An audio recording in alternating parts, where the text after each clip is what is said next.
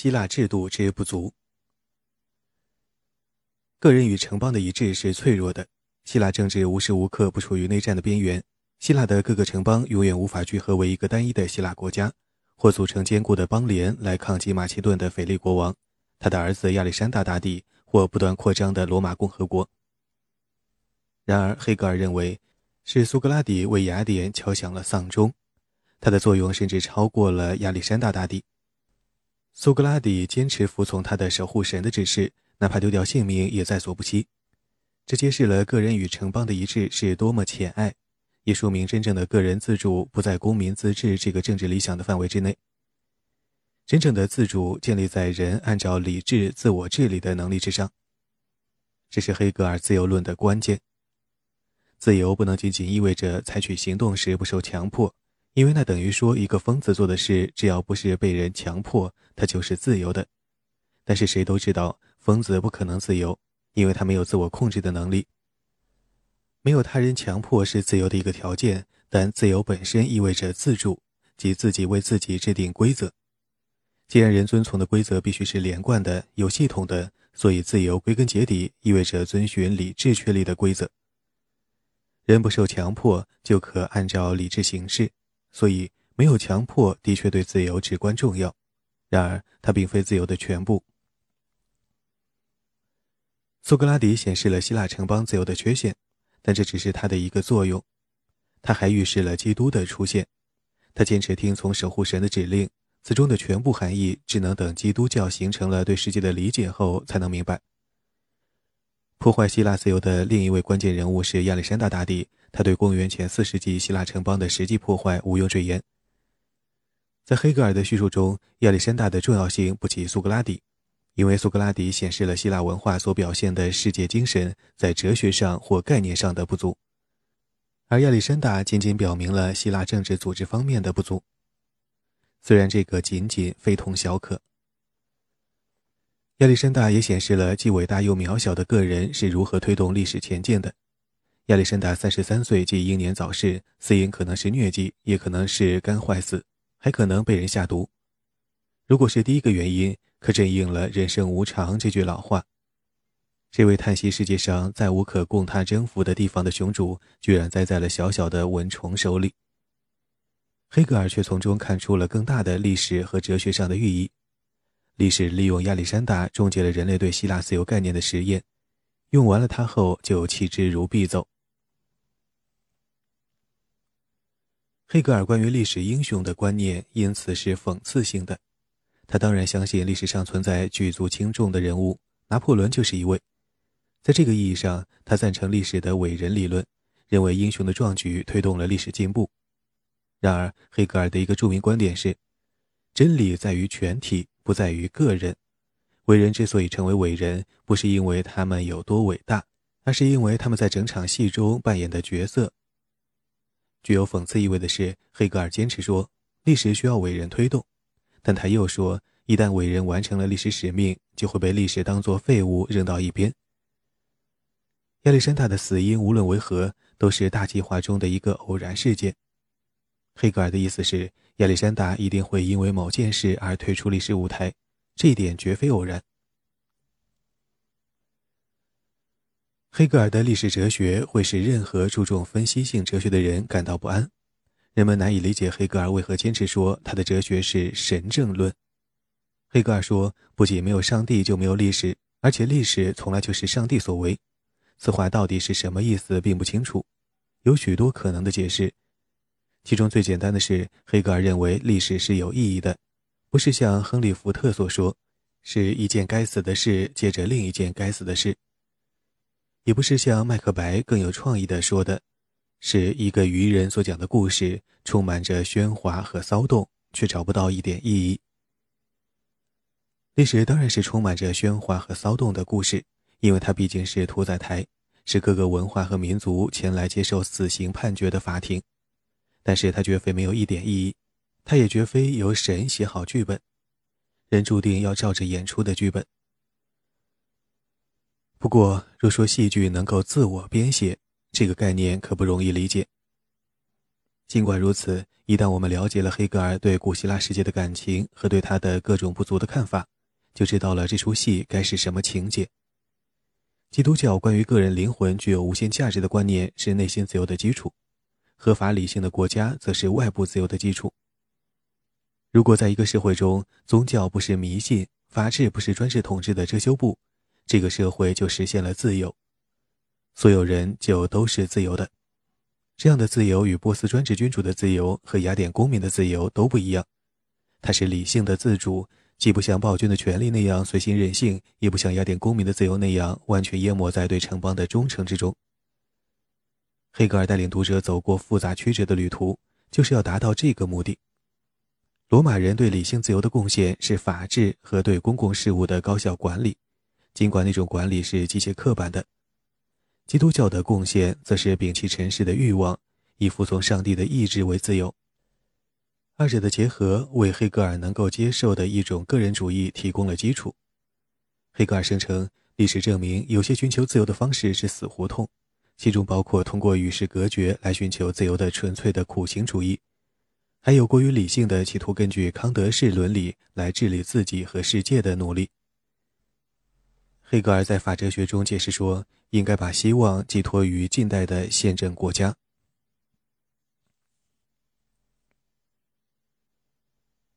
法哲学，黑格尔提出了一条中庸之道，但它的含义不只是必须建立在社会和个人、传统和理智互相冲突的要求之间达成平衡，这个思想切合实际，却不免中庸。只有使人民对生活满意、有严肃的道德标准、能增进自由的社会，才有权对人民提出要求。一个人只有履行好作为社会一员的义务，他的个性才应得到尊重。只有确立了理性可以接受的法律制度和道德伦理的传统，才值得理智的人遵循。只有可以融入习俗惯例的合理的道德原则，才能够成为政治的基础。黑格尔以此提出。理智体现于宗教改革运动后的欧洲这个具体社会的实践之中。这也是黑格尔把哲学全书中讲述历史和政治的一卷命名为《客观思想》的原因。他将这个社会称为日耳曼世界，经常被人误会他支持日耳曼民族主义，认为只有日耳曼人才能创造自由的政治。事实远非如此。后来的德意志思想家抱怨说，他根本不是民族主义者。这个说法才更加符合事实。日耳曼世界指易北河以西的欧洲，那是查理曼的欧洲，拉丁基督教的传统，罗马昔日的荣光和日耳曼部落未被罗马同化的那种强悍不羁的个人主义滋养了这个欧洲的成长。他深知个人良知与社会秩序的重要，即使他的社会组织远未充分显示赋予他合法性的原则。它仍然是具体的自由和务实的理性的活生生的历史，尽管这个历史存在着诸多缺陷。黑格尔阐述这些原则的著作是他写过的最简单的一部。法哲学没有历史哲学的灼灼文采，也没有精神现象学的澎湃精力，但是它的结构清晰，目的与论点均明了易懂。讲到黑格尔的著作时，简单仅是相对的。法哲学其实已经够复杂了。黑格尔在《哲学全书》第三卷里对法哲学的论点做了简略的介绍。社会是客观思想的世界，在这个世界中，理智体现于制度之中，其意义必须由哲学家来发掘。但制度安排的所有参与者都本能地明白制度的合理性。法哲学讨论的问题，如其标题所示的，法治意味着什么？近代世界的人有哪些权利？这些权利是如何产生的？以及创造了这些权利的近代国家如何获得合法性？该书论述的不是政治，而是哲学意义上的法学。书中只字不提政治生活中混乱的竞争，也基本未提及相互冲突的利益之间通过谈判达成妥协那种意义上的政治。他讨论的是理性意志在社会和政治生活中如何得到反映，在制度中如何得到体现。要清楚地了解这个题目的意思，最好的办法是把不同的理论做一个对比。边沁和所有其他功利主义者都认为，政治理论研究的是如何创造能给人民提供最大幸福的制度。这一论点的驱动力是效用，不是理智，或者应该说，理智要求的是对所有相关的人最有利的。黑格尔认为，幸福作为目标太模糊不清、太变幻不定、太难以捉摸，无法用来测验政治制度是否合理。大部分人以他人的际遇做标准来衡量自己的幸福程度，于是和邻居攀比，没有被比下去，就成了社会化的人感到幸福的一大原因。被黑格尔称为政治学之父的霍布斯把意志确定为政治的基础，黑格尔认为这是正确的起点。根据霍布斯的理论，主权者的权威建立在治下人民意志的基础上。每个人都对别人说：“如果你服从这个人或这些人的话，我也会服从。”政治权威即产生于这个承诺。不过，黑格尔认为这还不够，因为这只是具体的个人的意志。而且每一个被统治者的区区口头承诺，并不能保证由此建立起来的制度一定合理。黑格尔理论的基础是意志，不是对幸福的追求。但他所说的意志不是个人的实际意志。黑格尔认为，人只有遵从理性意志的指导，才是自由的。既然一切理性的人都应该有同样的理性意志，所以理性意志就是普遍意志。但这个普遍意志与卢梭设想的完全不同，它不是人们决心确定抽象的行为守则来约束自己的那种意志，而是产生于人与人的交往互动、显现在生活之中的意志。人通过学习观察才知道该如何生活，通过回过头去思考生活，才理解这种意志的理性。黑格尔认为，法国大革命之所以失控，是因为革命者采纳卢梭的普遍意志观，他们以为。普遍意志是客观发生的，像自然力量那样加之于人，但这样的意志是没有内容的。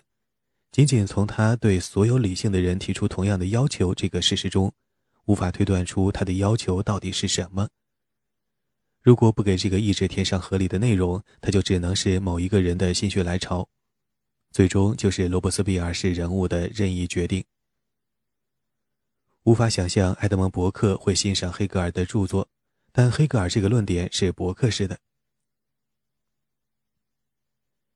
法哲学分为几个相互关联的部分，构成两组三元结构，一组是关于概念的，另一组是关于制度的。概念部分的三元组合是抽象法、道德和伦理生活。这些标题的意思并不清楚，不光是因为其中两个英文词与英译的道德和伦理的意思并不完全一样。如果一位德国读者跟随黑格尔的哲学旅程，从精神现象学读到法哲学，他就会知道，黑格尔过去曾把伦理描述为没有发展完全的伦理意识。在那种情况下，伦理的意思是习惯性道德，它的缺陷在于它并非理性思考的产物。但是，法哲学中的伦理生活既是习惯性的，也是理性的。它是宗教改革后西欧社会这个有史以来最理性的社会中制度化了的道德意识。道德显然可译为道德，但它是抽象的道德，与对家人、朋友和国家的忠诚没有关系。第二个三元组合比较容易描述，它把伦理生活的范畴分为家庭、公民社会和国家，可以说它们是近代道德生活制度化的不同方面。比起对于这些标题的普通理解，黑格尔的论述在有些方面更窄，在别的方面又更宽。不过，他的逻辑是很清楚的。具体来说，黑格尔对公民社会的讨论吸取了已有的社会和政治分析的传统，并且推陈出新。二十世纪最后的十年间，公民社会的概念深入人心，因为人们相信东欧和苏联的解体证明的许多道理中有一条就是。公民社会力量薄弱的政权是不稳固的。苏联及东欧国家管理贸易和生产的法律制度不健全，缺乏独立于政府的居间组织、工会、商会、利益集团、慈善机构、社会团体、体育协会等，来保证自己成员的福利，为别人提供服务，并向管理着狭义的政治制度的从政者提出自己的关注。专制国家所没有，即使有，也缺乏活力。的那种公民社会，正是黑格尔设想的公民社会。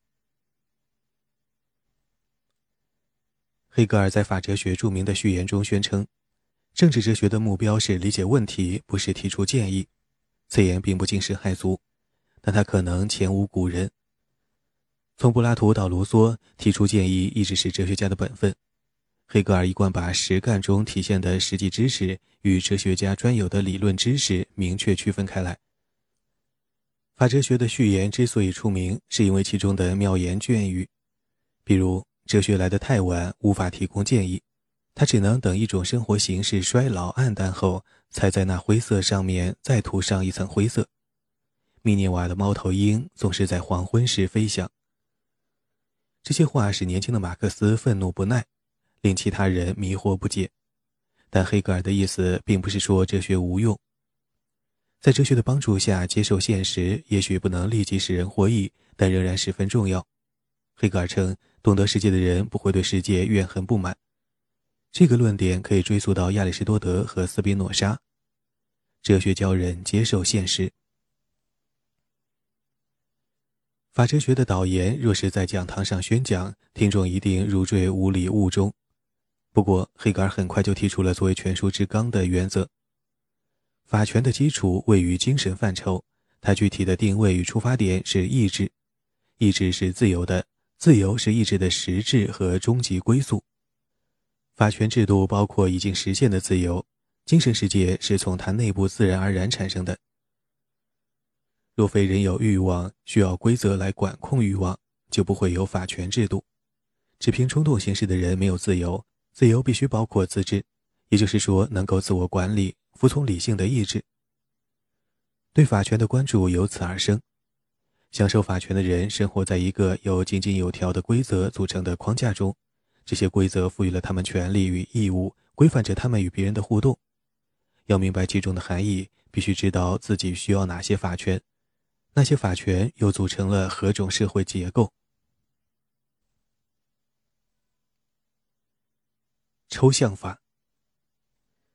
法哲学第一部分的标题是抽象法，讲的是财产权的性质。对财产权的讨论用这样的标题似乎有些奇怪。还有什么能比财产更具体的呢？回答是：抽象法的意思不是说法权的客体是抽象的，正如版权是抽象的，书籍却不是抽象的。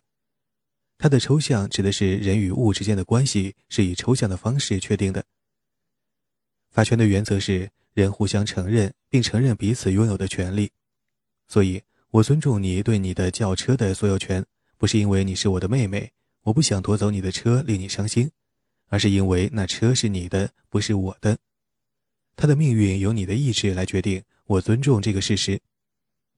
你是谁并不重要，重要的是你是拥有对某物的所有权的人，你与该物的关系是我必须承认它不属于我。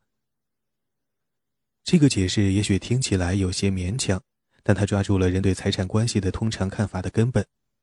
你对你的自行车的所有权应该得到尊重，不是因为自行车是用钢和橡胶制造的，而是因为它是你的财产。我们不去碰别人的东西，以此表示对别人法人地位的尊重。东西在这里指一切可以拥有的，包括版权这种非实体的东西。这就提出了两大问题。为什么要从所有权开始？如何获得对任何事物的所有权？在黑格尔看来，法权的基础是某种形式的拥有，这是因为财产实质上是可以控制的东西。财产给了人拥有的权利，在每一个法律制度中，拥有的权利都可以成熟为所有权。自由行动的权利比财产权出现的早，这应该不言而喻。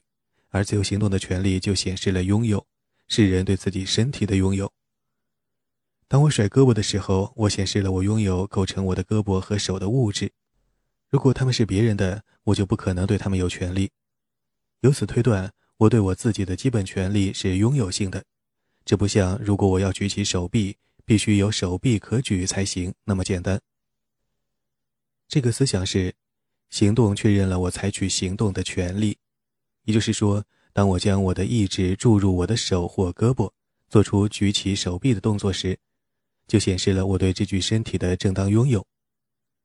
拥有权不是所有权，因为完全的所有权意味着有权处置自己拥有的物品，或毁掉它们，或用它们交换别的东西。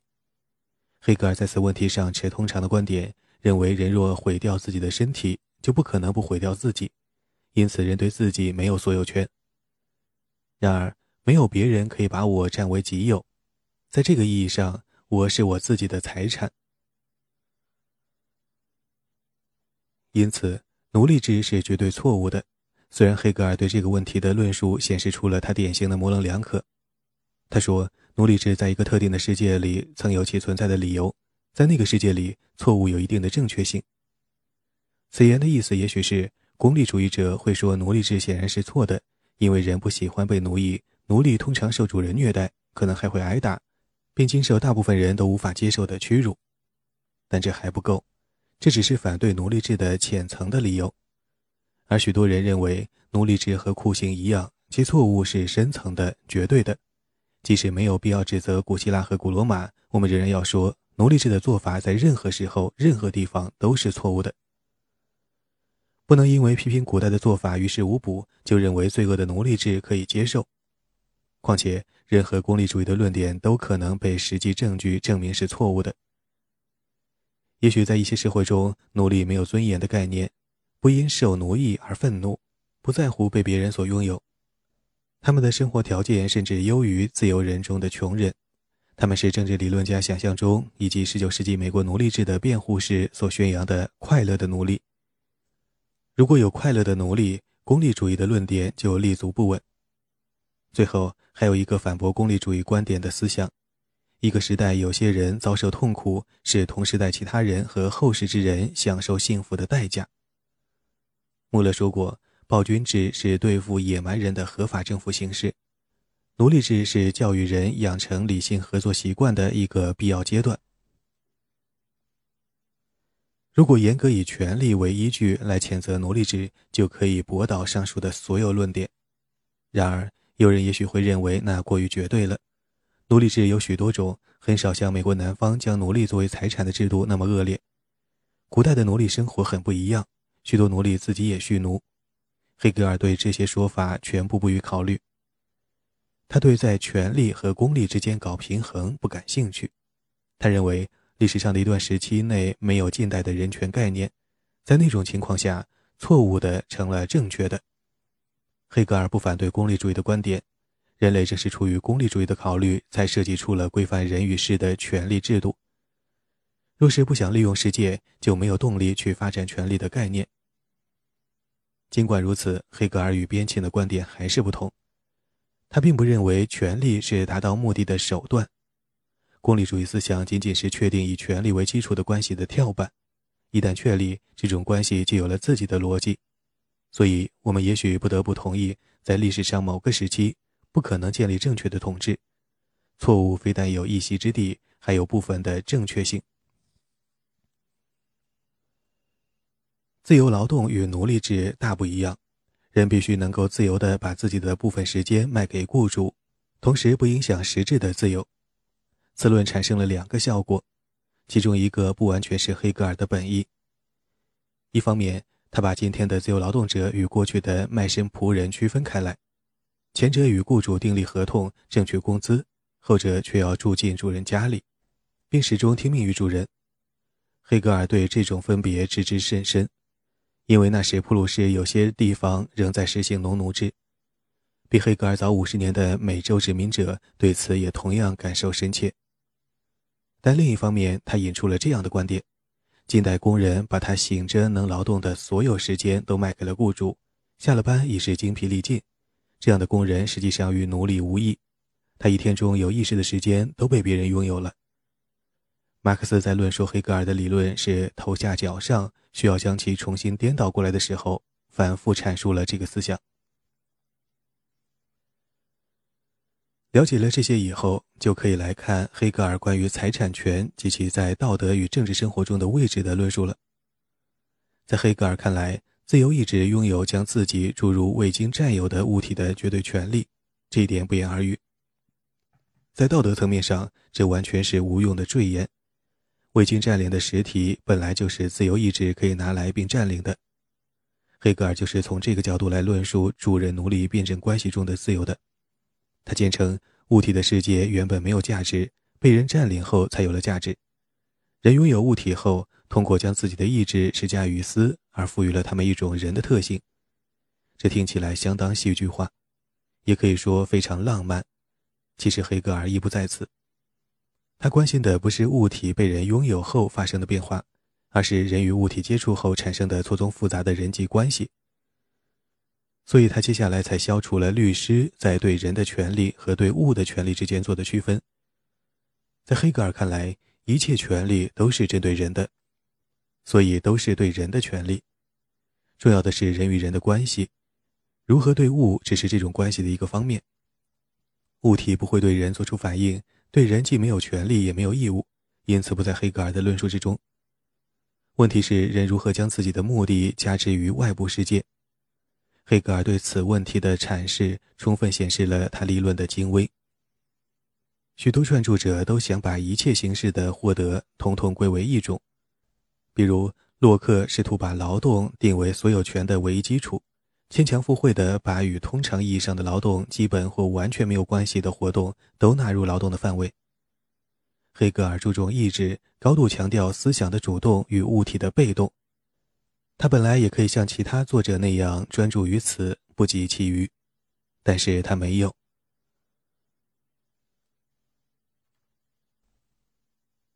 获得。他提出了又一个三元组合，最简单的拥有形式是消耗，就连动物也做到了这一点。进食这个简单的活动显示了生命对于维持它的物体的权利。黑格尔这个修辞手法非常巧妙。如果就连羊啃食青草都能说明思想对物质的统治，这个论点就肯定无可辩驳。接下来，黑格尔转向了两个决定性的因素，他关于这两个因素的论述并非无懈可击，也并未真正解决问题。第二种拥有的方法是劳动，包括进食在内的消耗会耗竭自然，劳动却会改造自然。劳动把原材料变成有用的东西，这件东西因此有了历史。被带入了人类活动的范畴，这引起了关于不同形式的劳动是否导致不同程度的所有权的各种有趣的猜测。近代欧洲的版权法就采纳了其中的一些内容，它允许艺术作品的创作者在售出了作品的版权后，即使没有明确的规定，也仍有权继续使用自己的作品。黑格尔绝不是主张在流水线上负责给经过面前的汽车车轮安装螺丝钉的工人是汽车的主人，他知道。劳动者并不能通过劳动来获得所有权。他关注的是另一个问题，但他没有完全说清楚。如果说的是有法律之前的获得，那么个人改变了自然后就确定了自己的所有权，这是洛克的观点。但一旦建立了法律制度，工人劳动的回报变成了工资，而不是对他劳动对象的部分所有权，重点就发生了转移，于是就有了如下的思想。人的劳动产物体现的是人的才智，对于他们的财产权，不是我们所熟悉的个人财产权，而是一切由物体作为中介的权利。人通过不同种类的劳动与他所改变的世界建立了不同形式的联系。有一个观点人所共知：像干农活这样的劳动才真正使人与世界建立直接联系，案头工作则不行。黑格尔在此没有讨论这个对比。但他在谈及不同经济活动在政治中的代表方式时，对他做了充分的阐述，因为他认为经济活动在政治中的代表方式与不同阶级的生活方式、忠诚所向以及在国家中应享有何种代表权密不可分。如果劳动只能算财产权的一个不太确定的基础的话，那么三元组合中的第三个因素就把问题说得很清楚了。最强烈的拥有方式是把某物标明是我的。对此，明显的反驳是，他说的是如何拥有某物是本末倒置。需要阐释的是所有权的基础，人所使用的就是人所拥有的。这个说法有一定的道理。根据这个说法，要确定对某物的权利，只要使用它就可以了。同样说，当人通过劳动改变了某个物体时，就拥有了这个物体，这也有一定的道理。两者都与罗马法中关于获得的自然方式的概念相符合。光靠宣誓就能获得权利，显然有悖于常识。但黑格尔是对的，他的观点在罗马法的法规中也有反映。有关的法规说，如果谁拿了不属于任何人的东西，并有意成为他的拥有者，他就是合法的拥有者。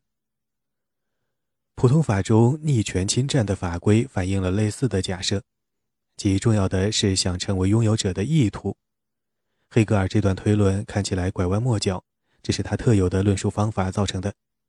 很容易以为他想要解释一个新概念是如何在没有先例可循的情况下从无到有的。其实他并不是这个目的，他是在对人所熟悉的概念做理性的解释。为了生存，人必须消耗、利用并组织分配自己所需要的物品，除非可以干脆把物品标为己有，否则就不可能有契约这类东西。但如果没有契约这类东西，人就不仅无法获得物品。而且也无法放弃对物品的拥有。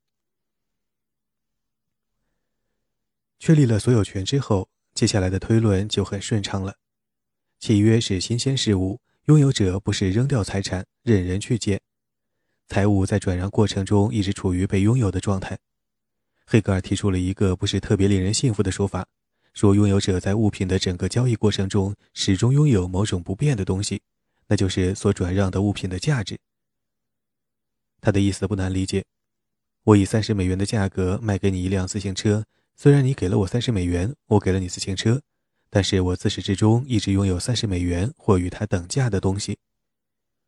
把这说成是所有权，未免过于牵强，而且在反证的例子面前无法自圆其说。你可能明知我的自行车在市场上只值二十美元，但因为你特别想要我的自行车，所以甘愿付我三十美元。不能仅仅因为你比别人更想得到这辆自行车，就说明我真的拥有三十美元的价值。